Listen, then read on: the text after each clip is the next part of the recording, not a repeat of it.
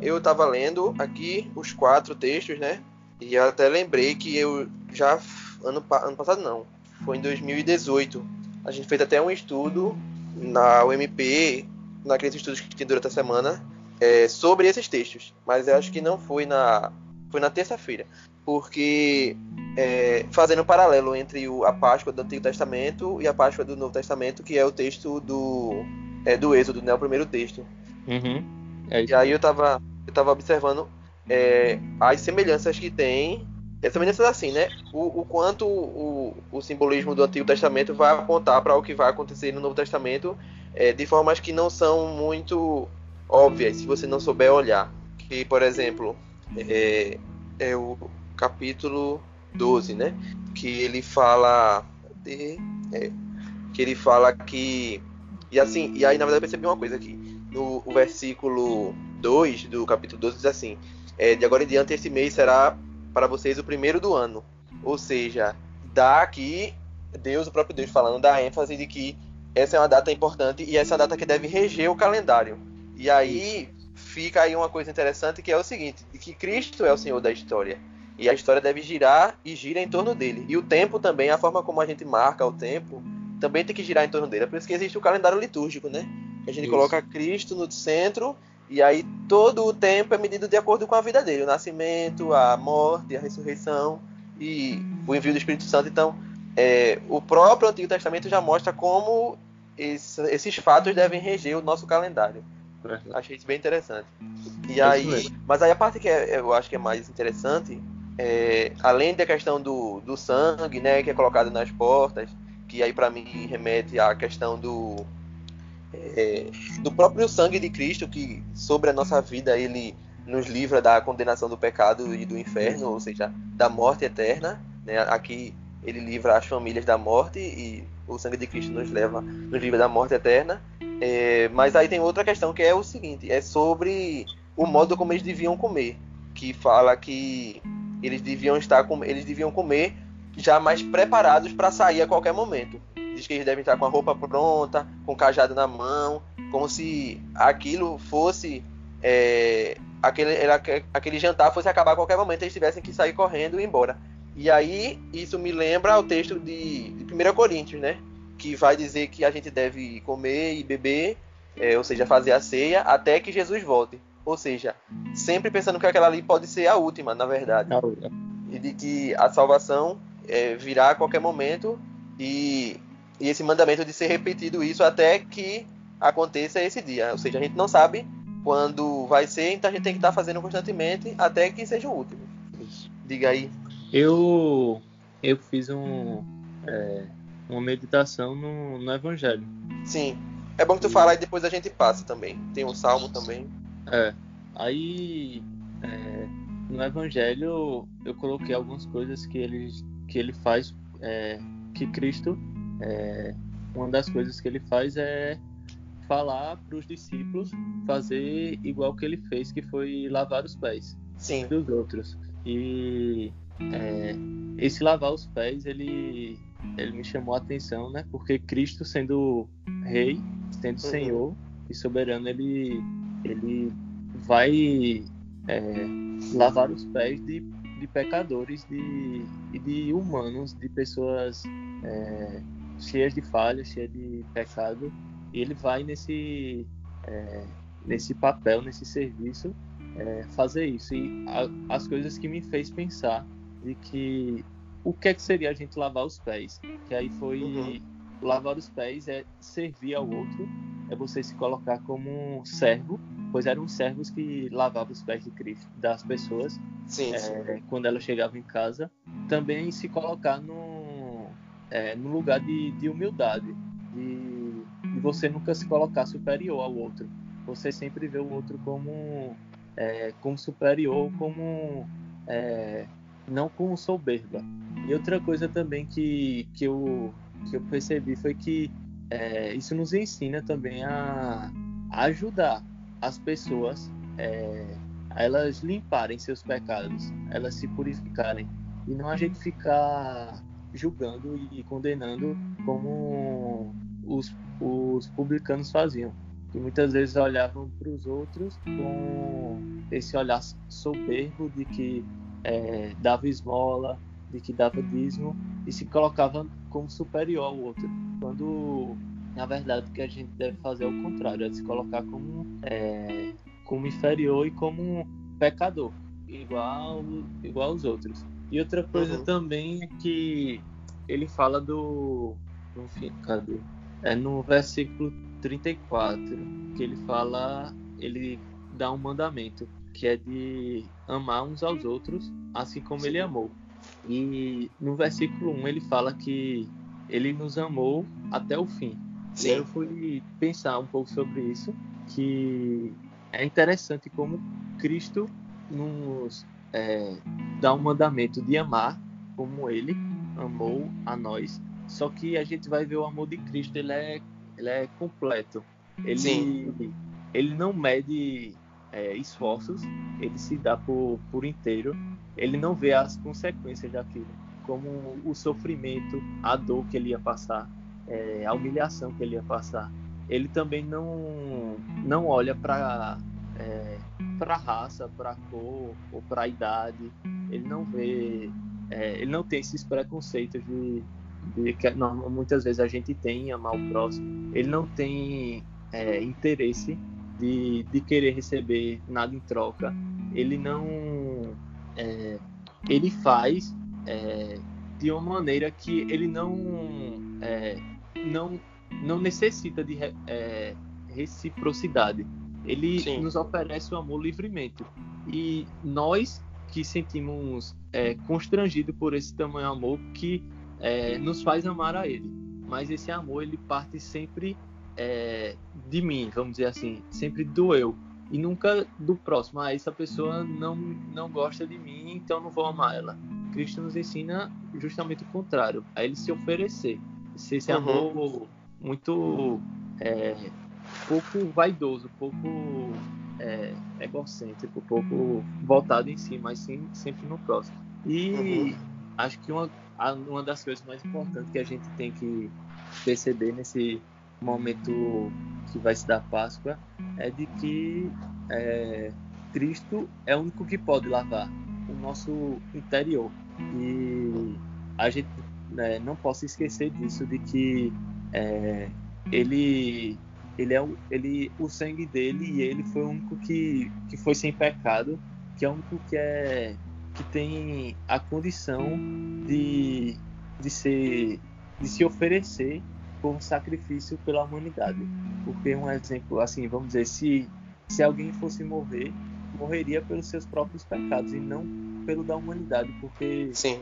a gente estaria se oferecendo como sacrifício daquilo que a gente daquilo que a gente errou, daquilo dos nossos próprios atos. Só que Cristo ele é o único que é o nosso o nosso Salvador, porque ele faz esse ato de maneira completa, de maneira é, de maneira que toda não só o homem, mas como toda a criação dele se se redime nele. Sim. Então essas coisas me, me chamaram muita atenção nesse no Evangelho.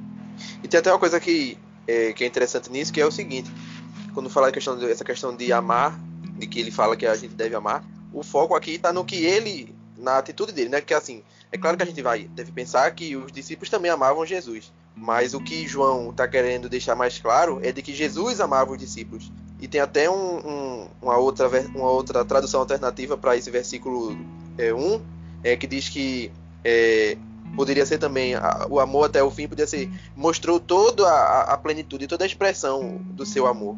Então, aqui ele mostra, ele deixa bem claro o seguinte: Cristo amou dessa forma. Ele passou por tudo isso e amou dessa forma. E aí no final ele vem e diz que nós devemos também fazer como ele fez. Então, é, o, devemos olhar para esse exemplo e saber é, qual é a medida do que a gente deve fazer. E que não é uma medida pequena, né? É uma medida é. grande. E aí tem umas coisas também que me chamaram a atenção é, nesse texto do Evangelho, que, por exemplo, é, tanto, no, tanto no texto de ontem ontem quanto o de hoje, né? Os textos dessa semana toda, e até o da. Acho que o do domingo também, é, que ele fala o seguinte: de que é, Cristo estava se preparando, estava, ele sabia que aquilo que iria acontecer seria que seria para que Deus fosse glorificado e para que ele fosse glorificado também.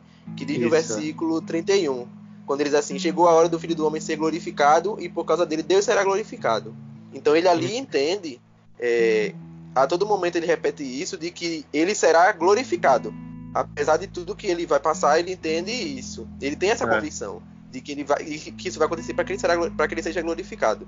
Tanto que o texto é, acho que em Romanos, ou em Gálatas, não lembro, não lembro exatamente, ou em Coríntios, que fala que é, Deus foi glorificado no sacrifício da cruz, de Cristo na cruz, é, pelo fato de ele poder mostrar o amor de Cristo como exemplo é, daquilo que ele fez por nós. Então, ali ele foi glorificado pelo modo como ele agiu, pelo modo como ele fez com que Cristo agisse e como o próprio Cristo se dispôs a agir é, para fazer algo que nós não merecíamos. E é isso que glorifica a, a ele. Apesar de tudo que aconteceu ali no momento, né? Que foi um momento de, de tristeza, momento de humilhação para Cristo. É, mas ele foi glorificado, ou seja, não tinha ninguém ali com o intuito de glorificar, mas ele foi glorificado pelo que ele fez. E outra coisa é assim, que eu sempre quando leio esse texto, todo ano quando tem a, a Páscoa, né, que eu leio esse texto, eu fico me perguntando que é o seguinte, é, que é a situação de Pedro, né? Pedro é, é, é como aquele discípulo que é todo. É, ele é cheio dessas particularidades, né? E é. aí ele ele se irrita, ele meio que se irrita quando Jesus diz que vai lavar os pés dele, ele diz, não, não vai lavar os meus pés. E quando Jesus fala que ele não vai, ele não entende agora, mas algum dia entenderá. E aí eu sempre me pergunto, quando será que, que Pedro é, entendeu aquilo que aconteceu? Né? Quando será que ele teve alguma coisa que aconteceu com ele e ele parou e pensou, oh, ah, agora estou entendendo o que foi que Cristo estava dizendo naquele dia. É, e aí eu penso assim, a gente poderia pensar como os pés são o meio que a gente usa para andar, né? Talvez se uhum. referisse à, à pregação do evangelho, né? A, ao anúncio do evangelho que os discípulos fizeram depois que Cristo é, subiu aos céus, no sentido de que Cristo lavou os pés dele também, também para que eles é, estivessem preparados para isso que iria acontecer é, mais na frente. E aí uma coisa, outra coisa também é, que me chamou a atenção foi que o seguinte, que ele, que também com aquilo que tu falou, ele lavou os pés para dar um exemplo de humildade e de serviço, no sentido de que, ó, se até eu que sou Deus, que vocês sabem quem eu sou, é, lavo os pés de vocês que são meus discípulos e que são pecadores, que não são santos como eu, é, mas ele também diz o seguinte, é, o versículo 16, é, ele diz a verdade, o escravo não é maior que o seu senhor, nem o mensageiro é mais importante que aquele que o envia. Ou seja, ele está querendo dizer aqui o seguinte, que mesmo que ele, como senhor, estava fazendo o serviço de um escravo, ele não ia deixar de ser senhor por causa daquilo. Uhum. Ou seja, ele estabelece que, apesar de que o, o maior deve também servir ao menor, mas de que o maior não deixa de ser maior. Ou seja, existe a, a, a, autoridade no reino de Deus permanece. Ele tem a autoridade. E nós somos submissos à autoridade dele. Ele não quer dizer aqui, ó, agora todo mundo é no mesmo nível, eu sou uhum. o Senhor, vocês também são e, o Senhor. E na verdade, eu sou... ele é Sim. o maior porque ele foi o menor aqui na Terra. Sim. Foi ele o que mais serviu, foi ele o que mais se entregou, foi o que mais fez prodígios, fez milagres, foi aquele que mais é, é, se ofereceu ao, ao próximo, a toda a raça humana. O sacrifício, o serviço de Deus foi um serviço completo, foi para todas. E por isso que ele, ele é o maior, porque justamente ele foi o menor, né? Ele foi o que mais é, é, mais, mais olhou pro, pro outro e menos para ele. Sim. Então, é, aqui nessa, nessa é interessante o seguinte, que nessa ceia é, e o, o, Evangelho de João vai pegar oito capítulos para falar sobre isso. O, o, que Jesus ele meio que estabelece uma série de, de coisas, de, de padrões para os discípulos seguirem é, depois, quando ele já não estiver mais com ele. Né? Ou seja, ele meio que prepara, e aí isso a gente pensar o seguinte, que é, esse momento, essa semana, né? Como eu falei também na, na, na terça-feira, é uma semana de maior tensão.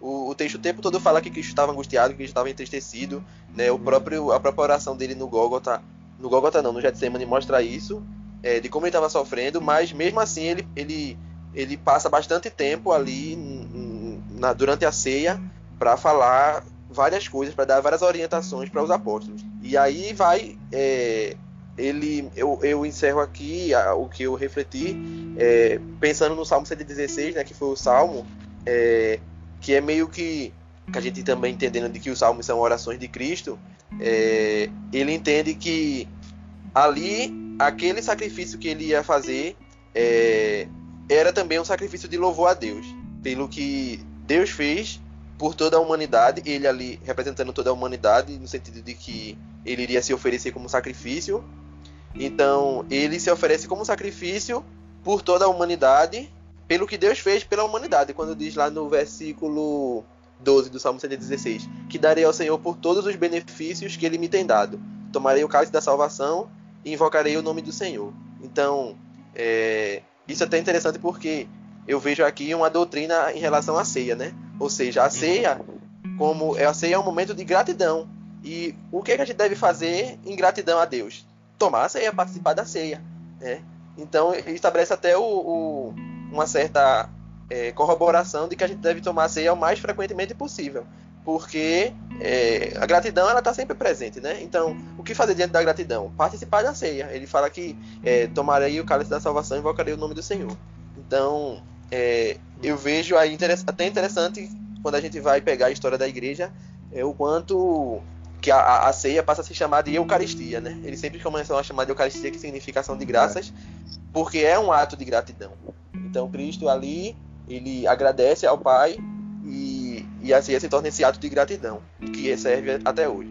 E só mais uma coisa também aqui que é importante também a gente estar tá com essa reflexão de que é, de nós é, andarmos com vigilantes o, o nosso coração, né? Porque Sim. Judas estava lá com Cristo e Cristo fala que nem todos vós estáis limpos. Então, é, eu acho até isso muito, é, é, muito, muito complexo, mas eu acho é, importante assim falar que é, e a gente vê que é, apesar de, de Pedro ter negado a Cristo, Pedro o amava. Sim. E eu acho que a gente precisa entender justamente a natureza de nosso, é, de nosso relacionamento com Cristo. Porque é, apesar de a gente, de a gente pecar, é, se nossa natureza do relacionamento com Cristo for amor, a gente vai cair em si e se arrepender. Verdade. E Cristo morreu justamente pelos nossos pecados. Porém, se a nossa natureza for de interesse, o que a gente faz é justamente negociar Cristo, negociar uhum. suas verdades, negociar é, seus mandamentos, seus decretos. Isso é muito perigoso. Então, é, essa semana também serve para a gente ter esse é, esse cuidado, a gente ter essa buscar é, saber o que se passa dentro do nosso coração para buscar Cristo, para estar é, na sua igreja, na comunhão com os irmãos, saber justamente é, a intenção que passa no nosso coração. Isso, que até é assim mostra que é, aqueles que são salvos, de fato, como Cristo disse que ele já Pedro estava limpo, né? Ele traiu Jesus pouco depois, mas Jesus disse que ele estava é. limpo. Enquanto que Judas não, Judas ele já estava sujo e, e não ia não iria ter não iria se arrepender depois. Então, isso mostra até a questão da salvação, né? De que a salvação, ela realmente é, ela é um dom de Deus e que nada pode ser tirado de nós em relação a isso. O próprio Deus nos deu a salvação e, é, e ela é, é confirmada por Ele mesmo. É verdade.